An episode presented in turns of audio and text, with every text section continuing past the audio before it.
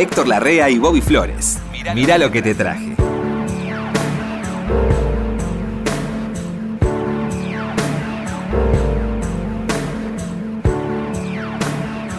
¿Cómo anda, Héctor? Bien, querido. Bien. ¿Qué, qué otra cosa le podés pedir a la vida Sí. si tenés la familia tranquila, tirando? Dificultades hay siempre, pero se superan.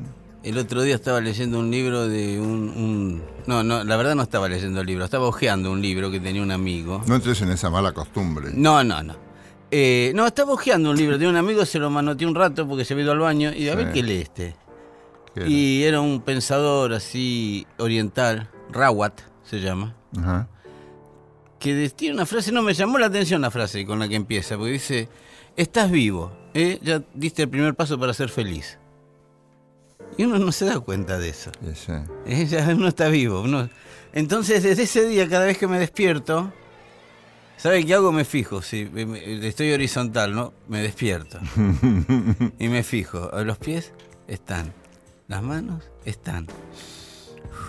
Y me doy cuenta, ah, y ahí me levanto y ya empiezo, bueno, está todo bien. Yo suelo hacer un ejercicio sin querer, una, una cosa, de mover las manos cuando me despierto. Ah, sí, sí. Mover las manos y ver, a través de las manos, serían como una terminal nerviosa, Sí.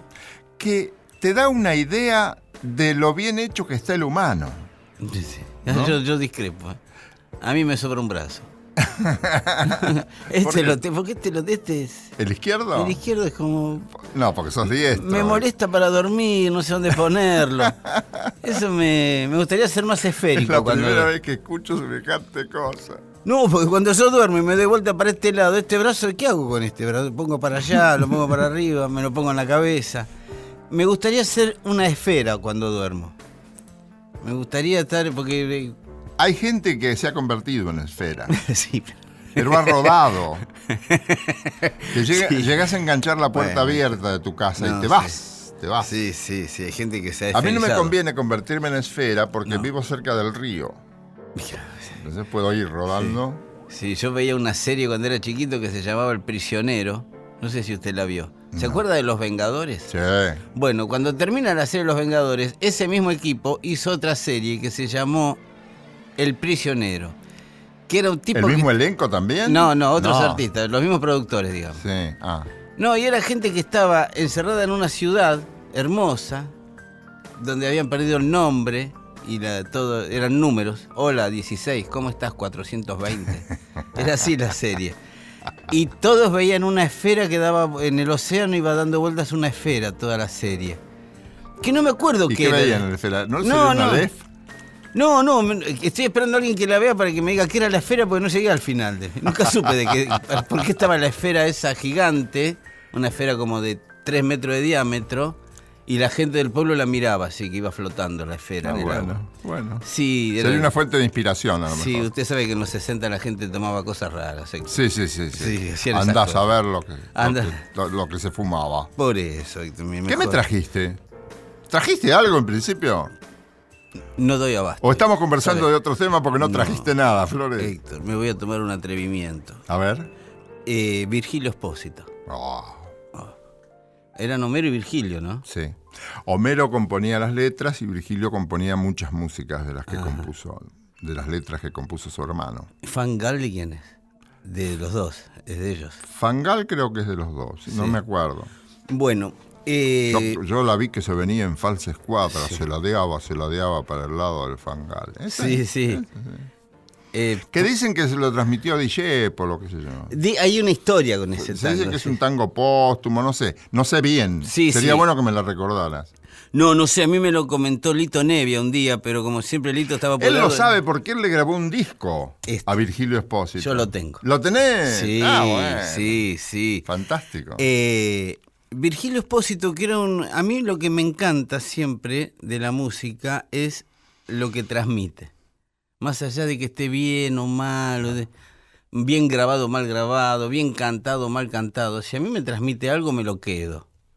Cuando yo escuché Fangal en esta versión de Virgilio Espósito, que Virgilio Espósito, yo no lo no conocía obviamente, pero no era un tipo dotado para el canto. no, No tenía una voz para cantor. no.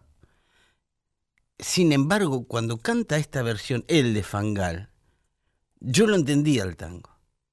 Veo que es un tango medio enrevesado, porque es una historia medio de una, una señora que el tipo la vio, se llevaba mal, se la pasó mal. Se ladeaba, se ladeaba para el borde del fangal. Pobre mina que nació en un conventillo con los pisos de ladrillo y no me acuerdo qué Las- más. la- con la Y arena. rima, y no sí. me acuerdo qué más. Claro, rima todo, esa es una buena Pero es, es una gran cosa de parte de Lito Nevia. Lito Nevia tiene varios aciertos Sí. en eso de grabar a gente que de otra manera no estarían. Y es bueno como documento. Es mucho lo que le debemos salito de ahí. Sí, sí, sí. Y hay una, a mí siempre me llamó la atención de este tango, que mi padre lo escuchaba en versiones más, este, más elaboradas. No. Claro. Una imagen que siempre eh, me, me quedó, levantó un tomate y lo Y lo creyó una flor. Sí. A mí me Yo pasó- creo que es el máximo hallazgo poético, eso, ¿no? es divina la letra. Además, em, poniendo de manifiesto las verdades del, le- del lenguaje arrabalero, ¿no? El lenguaje Que es donde el tango nace. Bueno, y es lo que rescata, me parece, Virgilio Expósito en esta versión, que no se esforzó en cantarlo eh, como lo cantaría alguien este, bajo los protocolos de lo que se debe cantar Sí, un sí, tango. sí, sí, claro. Él lo expresó. ¿sí? Le, le interesa escuchar la versión Pero de claro. Fangal de Virgilio Expósito grabado por Lito Nevia. Vamos.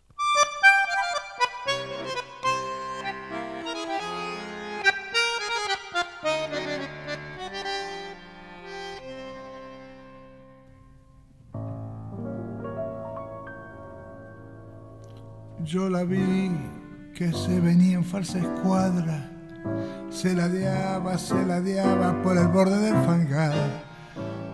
Pobre niña que nació en un conventillo, con los pisos de ladrillo, el aljibe y el parral. Alguien tiró la banana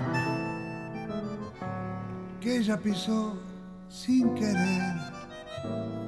Y justito cuando vi que se venía, ya de cubito dorsal, me la agarré. Fui un gil porque creí que allí inventé el honor. Un gil que alzó un tomate y lo que es una flor. Y sigo gil cuando presumo que salve el amor, ya que ella fue quien a trompadas me rompió las penas. Ya ven, volví a la mugre de vivir tirado. Caray, si al menos me engrupiera de que le he salvado. Esto dijo el Cosify mientras la cosa retosaba, retosaba ya perdida en el fangal. Y él chupaba una ginebra desastrosa entre curdas y malandras en la mesa de aquel bar. Si alguien tiró la banana, él que era un gil le empujó. Y justito cuando vio que se venía, ya de cúbito dorsal, se le prendió. Fui porque creí que allí inventé el honor. Un gil que alzó un tomate y lo creyó una flor. Y sigo gil cuando presumo que salve el amor, ya que ella fue quien a trompadas me rompió las penas. Ya ven, volví a la mugre de vivir tirado. Caray, si al menos me engrupiera de que le salvar.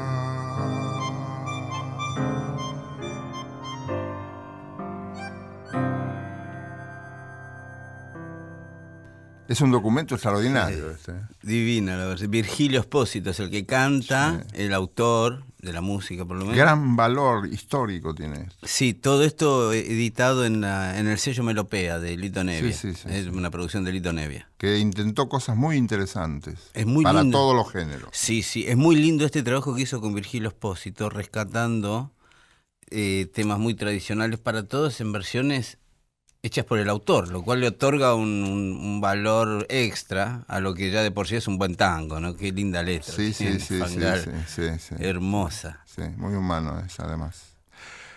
Se ha formado, no una pareja, un dueto. Un dueto. Un dueto fenomenal. La Rea Bobby Flores. Claro. Se ha formado un dueto fantástico que es Jairo Baglietto. Algunos duetos Jairo. funcionan, otros Sí. duetos no funcionan. En España han funcionado bien algunos duetos Sí. o algunos cuartetos y quintetos de grandes figuras.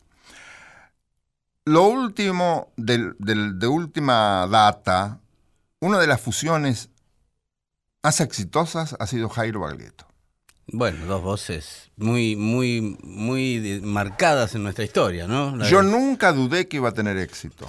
Claro, ¿Por qué? Porque siempre creí en ambos. sí. Son gente, ambos, tanto Jairo como Baglietto. Cordobés y Rosarino, ¿no? Y Rosarino. Claro. Primero, o no sé si primero, primero la música. Sí. Aman la música y conocen la Sí. música. Conocen el escenario. Yo los he visto en, en festivales. No he ido a verlos personalmente, no he podido nunca. Me gustaría ir a verlos juntos. Tu- Tuvieron un verano extraordinario. Empezaron el año pasado. Han tenido una Sí, sí. gira por el interior extraordinaria. Yo lo vi por, los vi por televisión y los vi tan felices. Los vi en un festival yo, en el canal público, Sí, en yo un también, festival. de- yo también. Creo que el Festival de la Domi de Folclore estuvieron. Ahí Lindo show. estuvieron, Ahí- ahí, lo mismo vi. Lo vi, lo vi. Lindo ¿Viste show. qué felices estaban Sí, ambos? Y sí, son bichos de escenario. Son bichos de escenario. Baglietto por momentos bailaba, sonreía, era Sí. una cosa tan natural. Sí, y. Jairo, ya se sabe, Sí. es un muchacho tan... Él tiene perfil bajo, mira. Él no se hace promoción, nunca nada, No, no. pero a- em, responde a quien lo llama, desde luego. A nosotros nos ha hecho 20.000 favores viniendo a la radio, seguramente a Sí, vos sí. también. sí, sí, yo lo tuve en la radio varias veces. Un gran autor, ¿qué más se le puede pedir? Y a Baglietto también. Además encaran todos los géneros, Claro. ambos. Sí.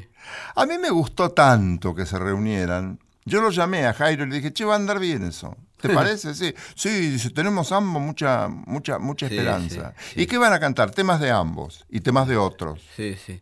El repertorio yo lo, lo escuché, el show era muy lindo. Muy, eran muy todas lindo. canciones muy conocidas, la que no se conocía generaban ellos el interés, con algún pequeño comentario en el comienzo, mucho humor, eh, muy, muy, muy, los vi no, no acartonados, sino bastante relajados. eso. Muy relajado. Eso, Eso a mí bueno. me- yo vi todo el show con un gusto. Sí, sí, sí.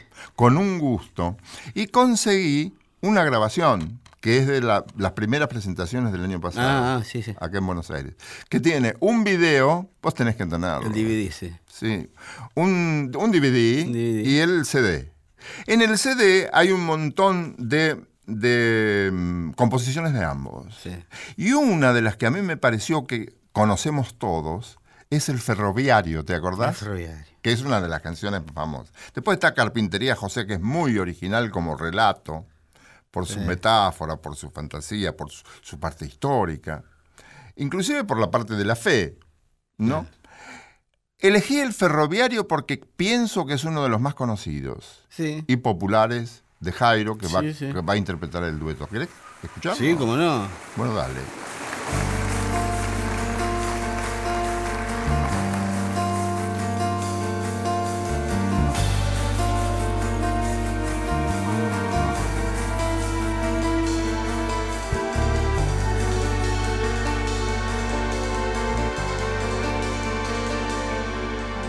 Yo soy el ladrón de trenes que está en la fotografía, reclamado, vivo o muerto por toda la policía.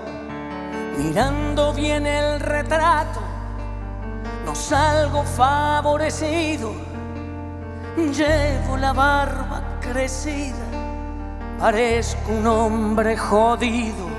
No crean lo que están viendo y vayan a preguntar en el barrio me conocen, yo soy un tipo legal.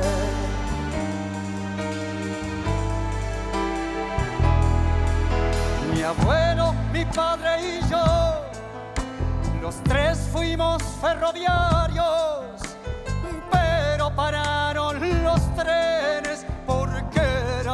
deficitarios. No se anduvieron con vueltas, dejaron todo desierto.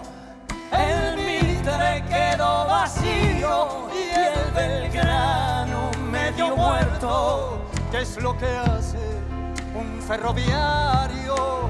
Cuando le quitan el tren, primero se vuelve loco, después empieza a beber.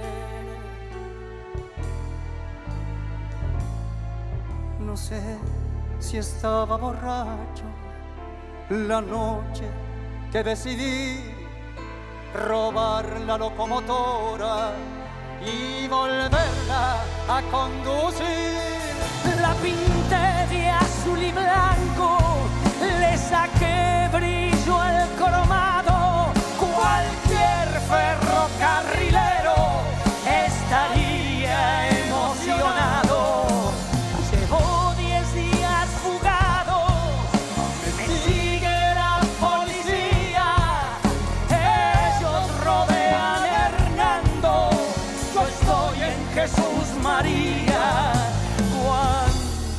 las vías, Tendrán que leer los diarios. yo no pienso recular. Palabra de ferroviario.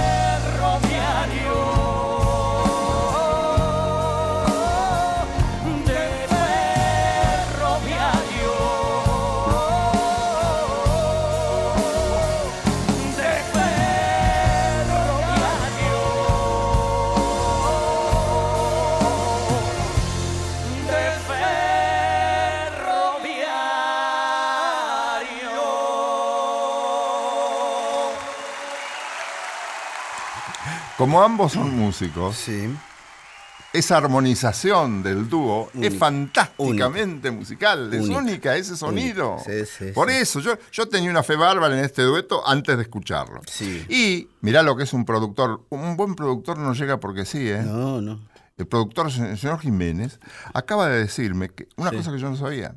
Tanto el padre de Baglietto como el padre de Jairo fueron ferroviarios. Y mi papá también. No me digas. Claro. Yo nazco. ¿Tu viejo fue ferroviario? Yo he nacido en el hospital. Yo soy porteño Sí. medularmente porque yo nací en el puerto. Nací en el hospital ferroviario que estaba en el Ah, puerto. claro. Yo nací en el hospital ferroviario porque mi viejo en ese tiempo, como iban a ser yo, se quiso conseguir un trabajo medio estable y se hizo ferroviario. Ajá. Sí, es. Por eso también esta canción siempre me, me quedó, aunque sea. el- Es buena por todo, por la Sí, canción, por la interpretación, sí. Por, la, por la, la originalidad de la- las canciones que, que Jairo tiene, ¿no? Y cómo aún con el paso del tiempo, ¿no? Pues mire que llevan años, ya décadas cantando, la voz la tienen Intacta. Intacta. Intacta.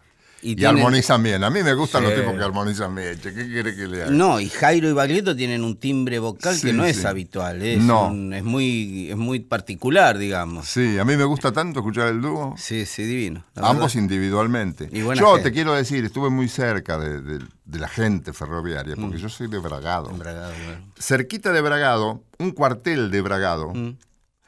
es eh, Mechita, con estación Mecha. Ah. Y sí. allí había talleres del De- ferrocarril de tren, oeste, del que ahora es el. Sarmiento. Claro. Y eran todas las casitas iguales, un barrio, Barrio ferroviario, ferroviario. hermoso. Entonces, tenemos, la mayoría de nuestros amigos eran ferroviarios. Ah, claro. Claro, y muchos hijos de ferroviarios estudiaron conmigo en el comercial de Bragado. Ah, yo me acuerdo de las casitas de los ferroviarios, Sí, de los barrios que hacían los ferroviarios. Muy lindas, muy Sí, lindas. sí. Es un grato recuerdo. ese, sí, sí, mí. muy lindo, Héctor, la verdad, muy lindo. Gracias. Eh, yo le traje un, un- Hoy estoy con las voces así que no son muy, este, muy eh, agraciadas, digamos. Tom Waits.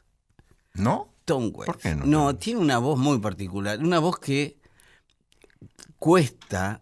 eh, No tiene imitadores, porque no sé, tiene un timbre, tiene una, una garganta que es muy, muy áspera. Entonces le viene fenómeno.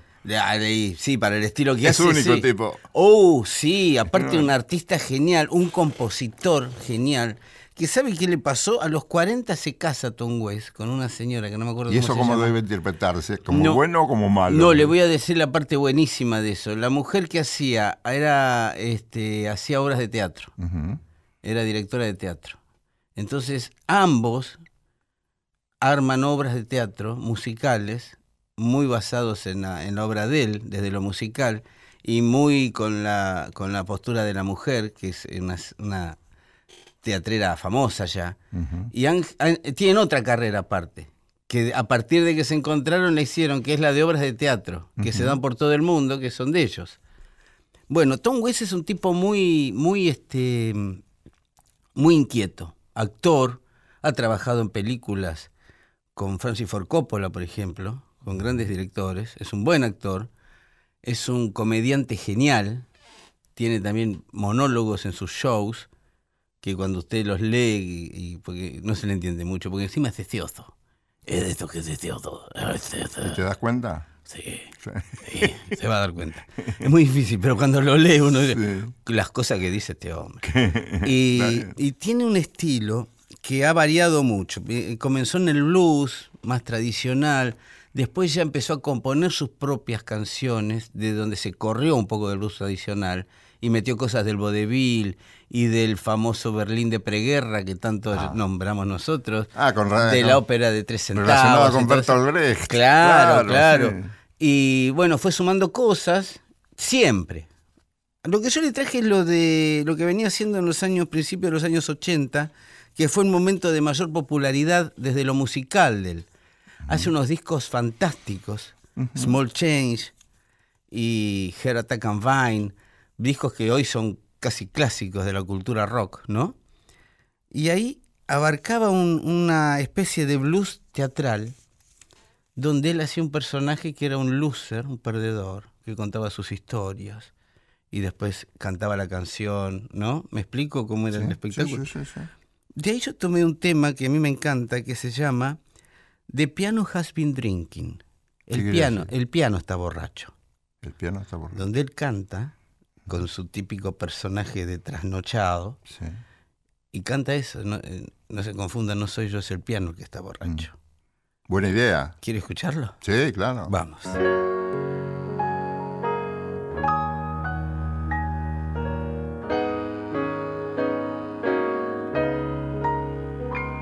A piano has been drinking. My necktie is combo went back to New York. The jukebox says to take a leak. And the carpet needs a haircut. And the spotlight looks like a prison break. Cause the telephone's out of cigarettes. And the balcony is on the the piano has been drinking. The piano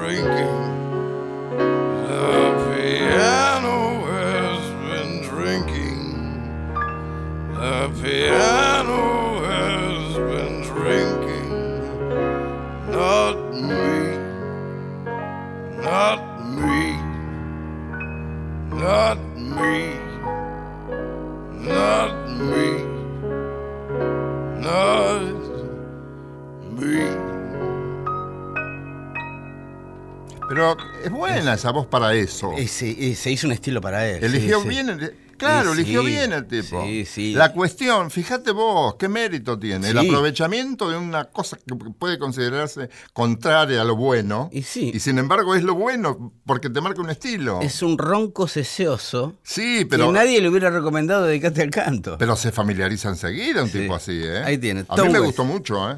Tom Waits, bueno, me alegro, Héctor. Tom Waits, de piano Has Been Drinking era esto.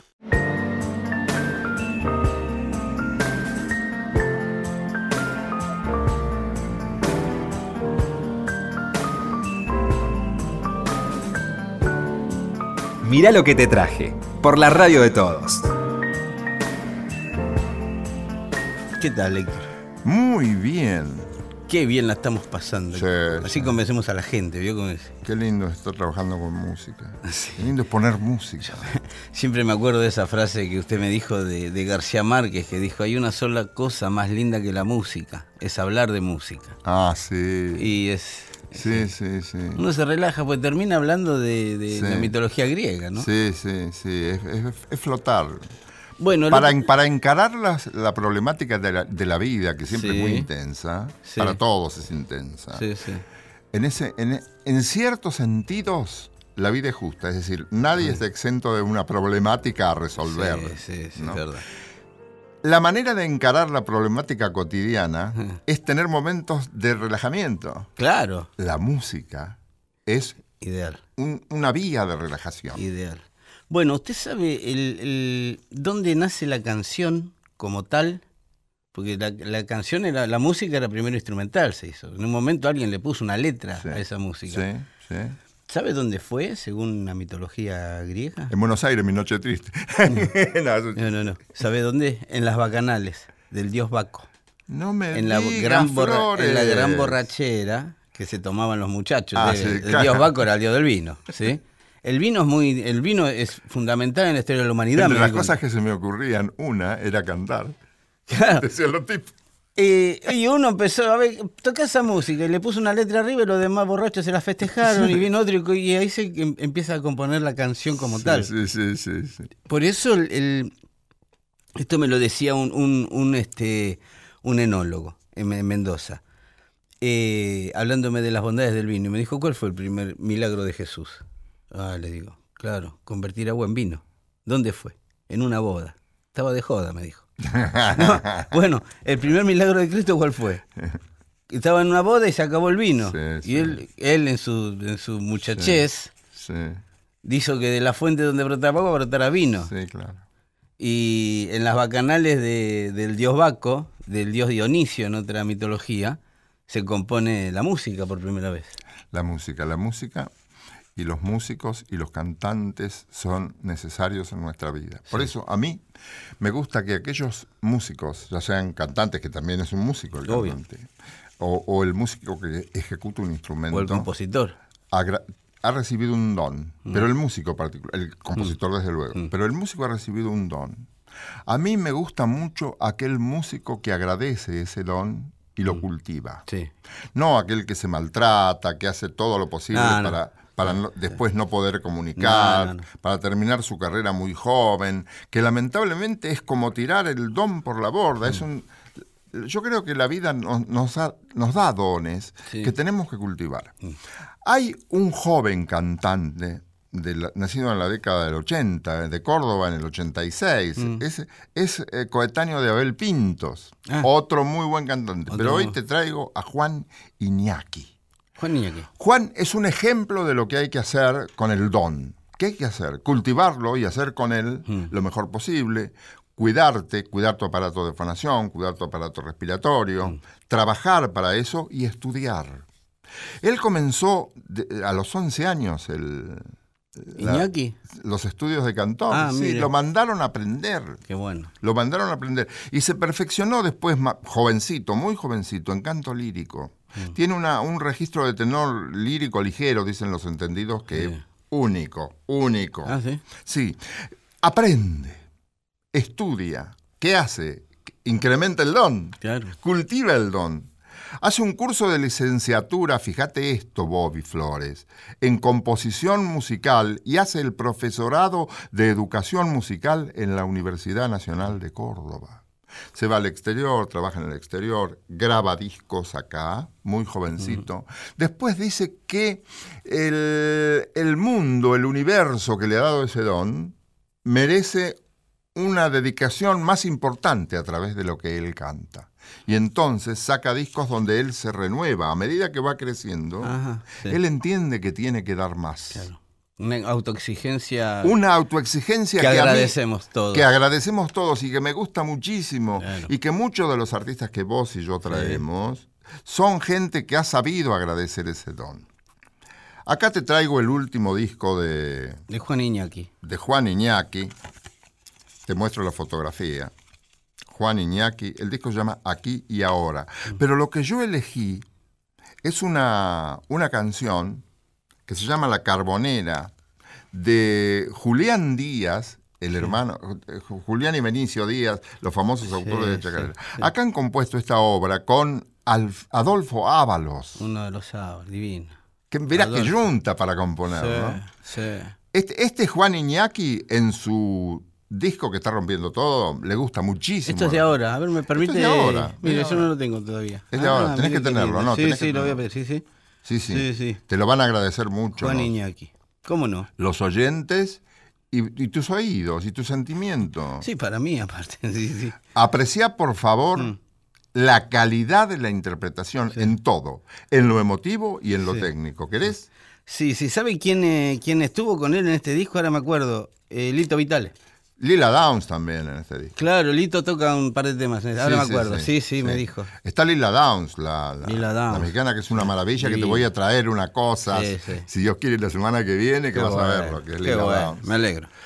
¿Querés escuchar a Iñaki? ¿Cómo no? Juan Iñaki, un joven nacido recién. Qué, jo- qué atrevidos son los jóvenes. Mirá que nacer en 1986.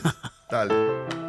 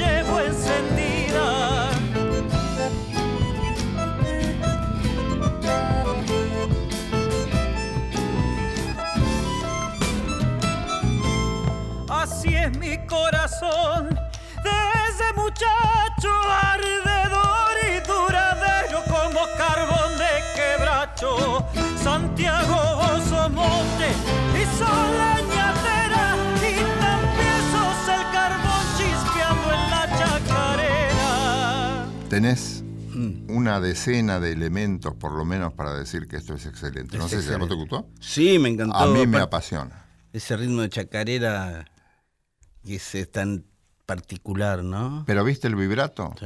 El vibrato justo es, es propio de aquel tipo que se preocupa por cultivarse. Sí. Mira, en esto te tenés que cultivar, porque si tenés la fortuna de que la gente te acepte, te aplauda y Mm. Te escuche, o al revés, que te escuche, te aplauda y te acepte, Sí, sí. lo menos que podés hacer es vivir evolucionando como este muchacho. Por eso lo traje. Sí, sí, sí, muy lindo, Héctor, muy lindo. Y me alegro que me alegro que se edite el disco. Sí. Muy difícil hoy editar un disco con distribución nacional y todo eso.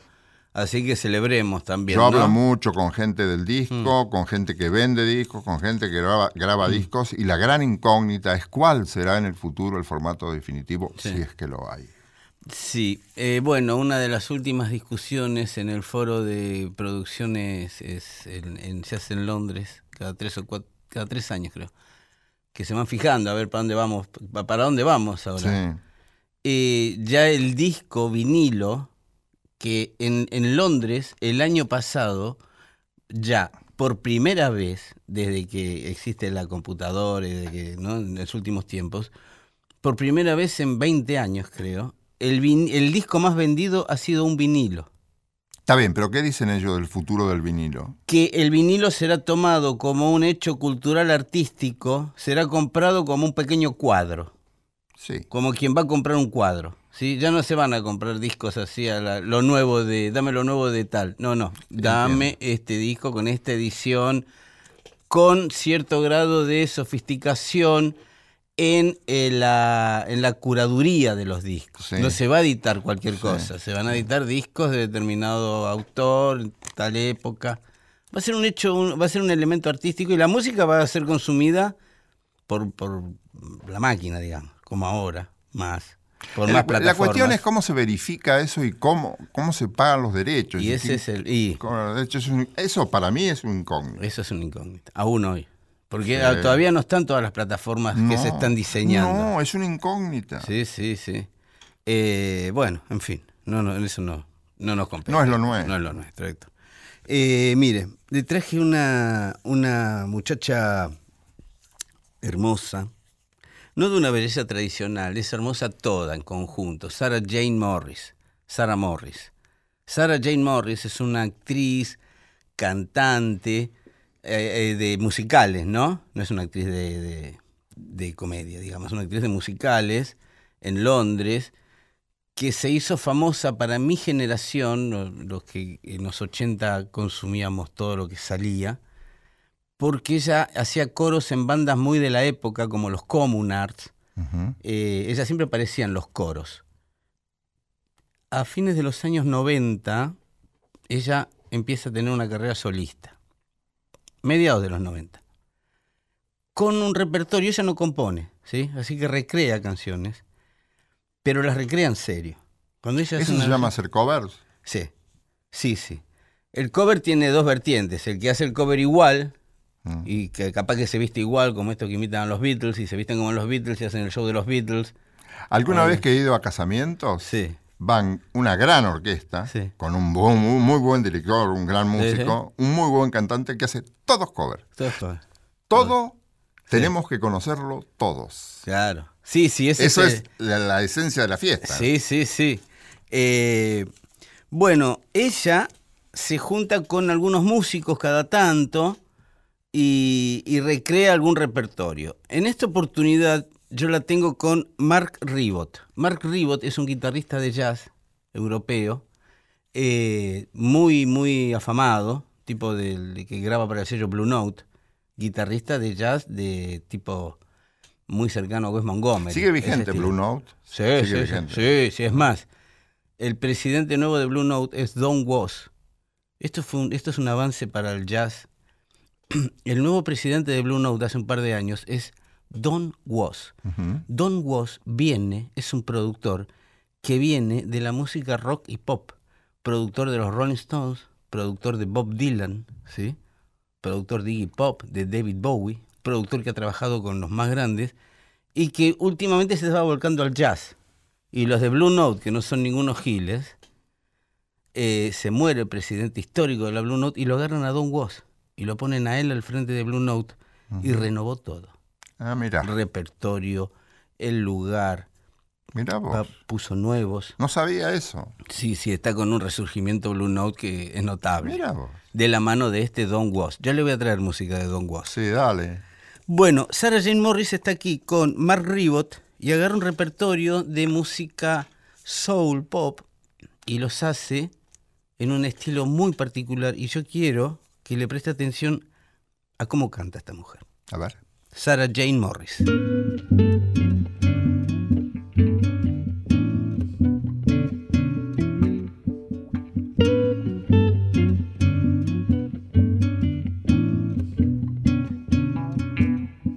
Hush now, child, and don't you cry. Your folks might understand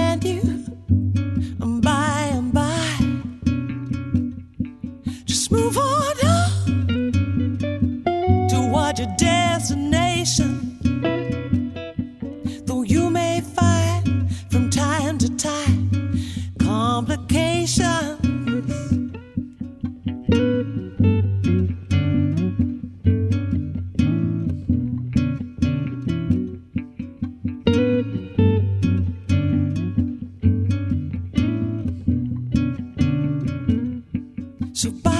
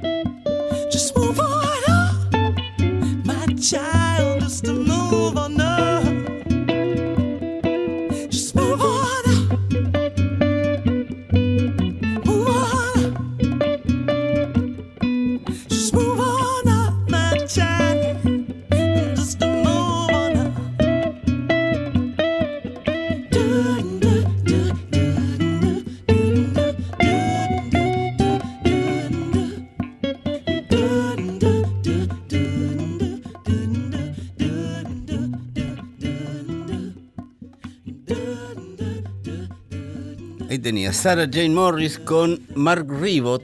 Hacían una de, de original de Curtis Mayfield que se llama Boom Up. Canta en serio la chica. ¿eh? Canta muy bien y Sí, tiene sí. este, cada disco de ella es diferente, eso es buenísimo. Sí, Sí, sí. Bien, ¿te acordás que el otro día Mm. yo andaba buscando a ver qué temas habían recorrido todo el planeta? Sí. Uno de los temas. No hay muchos. eh. No hay muchos, pero New York, New York ha recorrido todo el planeta. New York, New York. Había una película, New York, New York, que era más aburrida que bailar con la Sí, hermana, pero con una gran actuación de dos figuras. Sí, las dos figuras. Liza Minnelli o Lisa Minnelli Sí. y el que tocaba Robert el De saxo, Niro. Robert De Niro. Yo me confundo con Al Pacino y Robert De Niro. Ah, no, son, son la misma escuela, sí. Mucha gente se confunde. Sí, sí, también. yo lo conozco, eh, yo confundo a Dustin Hoffman con Al Pacino siempre. ¿Cuál es el del lunar? Me dicen, ah, entonces ese es este, Sí, De Niro. De Niro. El del Claro. lunar. Hoy te traje New York, New York, Mm. por uno de los artistas más conflictivos que ha tenido Mm. el- la música norteamericana en algún tiempo. Frank Sinatra. por las cosas nuevas que estoy leyendo, que yo no me atrevo a decirlo por radio. Mm. Porque la información que yo tenía de Sinatra no, no decía ciertas y determinadas cosas que ahora sí aparecen en Internet. Sí. Siempre se habló de las relaciones con la mafia, Sí, se habló también que lo citaron a declarar en la Comisión de Justicia de no sé qué de Estados Unidos. Sí, sí. Y él dijo, no, ¿qué? ¿Yo? No, yo no. Nunca te... Sí, pero usted eh, hospedó a Giancana. su- El hotel este donde hizo el, el recital era de él. Sinatra tenía un Ah. 9% de, de participación. Dicen ahora, ¿eh? De Niro hace la misma. De Niro hace la misma. Yo estuve en Nueva York y me dicen, ¿fuiste a comer al restaurante de Niro? Y bueno. Eh, sí, y sí. Sinatra tenía, según lo que leo ahora, no Mm. es la información que yo tenía del año 67, cuando hice un programa que se llamaba Norteamérica Canta, y en el que también estaba Sinatra por televisión, fue mi debut en Mm. Sí, sí. televisión.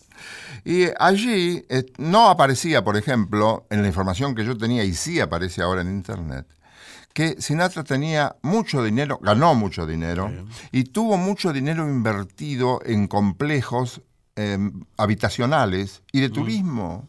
Ah, Allí la, la llevó a vivir en un... Era, él era muy amigo de una de las estrellas más notables, Marilyn Monroe, claro. que padeció como él un proceso reiterado de abatimiento, de depresión. Él la invitó a estar en uno de sus complejos y vivió mucho tiempo. Después, al poco tiempo, ella, pobre, murió. Pero se habla de Sinatra, en- llegó a tener canales de televisión, fue socio de canales de televisión, de radios. Bueno, si mire lo que me está contando, me De Niro. A lo mejor vos lo sabés de memoria. No, no, le voy a contar. De Niro, en, en Puerto Rico, vio que hubo un- un- un- una tragedia natural en Puerto Rico, la Sí, sí, sí, inundación. las inundaciones. Eh, se le cayó un hotel a De Niro. Que tenía No me. Era de él, el hotel. Se descubrió ahora que se cayó que era de él. de- y descubrieron que es una cadena que tiene hoteles en todo el, el Caribe, digamos. Sinatra estaba muy bien económicamente por lo que dice Sí. la información que yo descubro ahora. Bueno, ha generado mucho dinero. Un día, él tenía, como te digo, intereses en canales de televisión, como no iba a tener el mejor show de televisión, Sí, y en radios también, anterior a eso.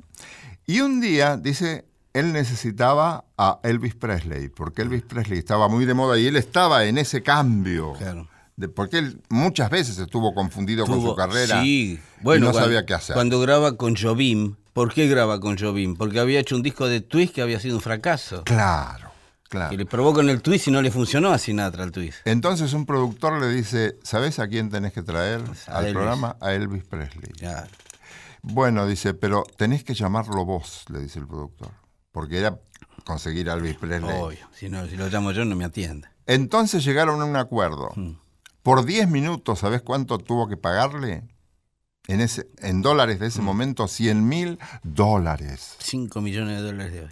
Qué sé yo. 10 una, millones de Una dólares. barbaridad, nadie Sí, sabe lo sí, que una locura lo que le pasa. Bueno, es lo que costaba Elvis Presley por 10 minutos en ese momento. Bueno, pero el rating me, me imagino que también lo pagaba, ¿eh? Eso no dice la información. Y sí, es Elvis en Sí, show de sí, Sinatra. sin duda. Además, Sinatra no le erraba ningún negocio. Tendría buenos asesores o Oh. sabría él, qué sé yo. Sí. Bien, en la película, New York, New York, Mm. el tema con ese título lo canta Liza Minnelli. Sí. No pasó nada. Lo canta Sinatra al poco tiempo y ¡boom! Para arriba, como un cohete lanzado hacia la luna, y recorrió y recorre el mundo. ¿Querés escuchar de nuevo ¿Cómo no? la versión de Frank Sinatra? La mejor, la mejor. La mejor.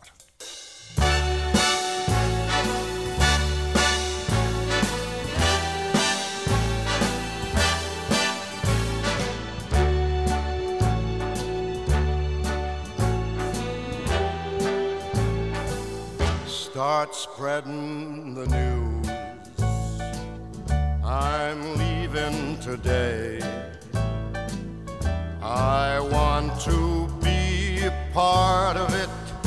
New York, New York. These vagabond shoes are longing to stray right through the very heart of it. New York, New York. I want to wake up in a city that doesn't sleep and find I'm king of the hill, top of the heap. These little town are melting away. I'll make a brand new start of it in old New York. If I can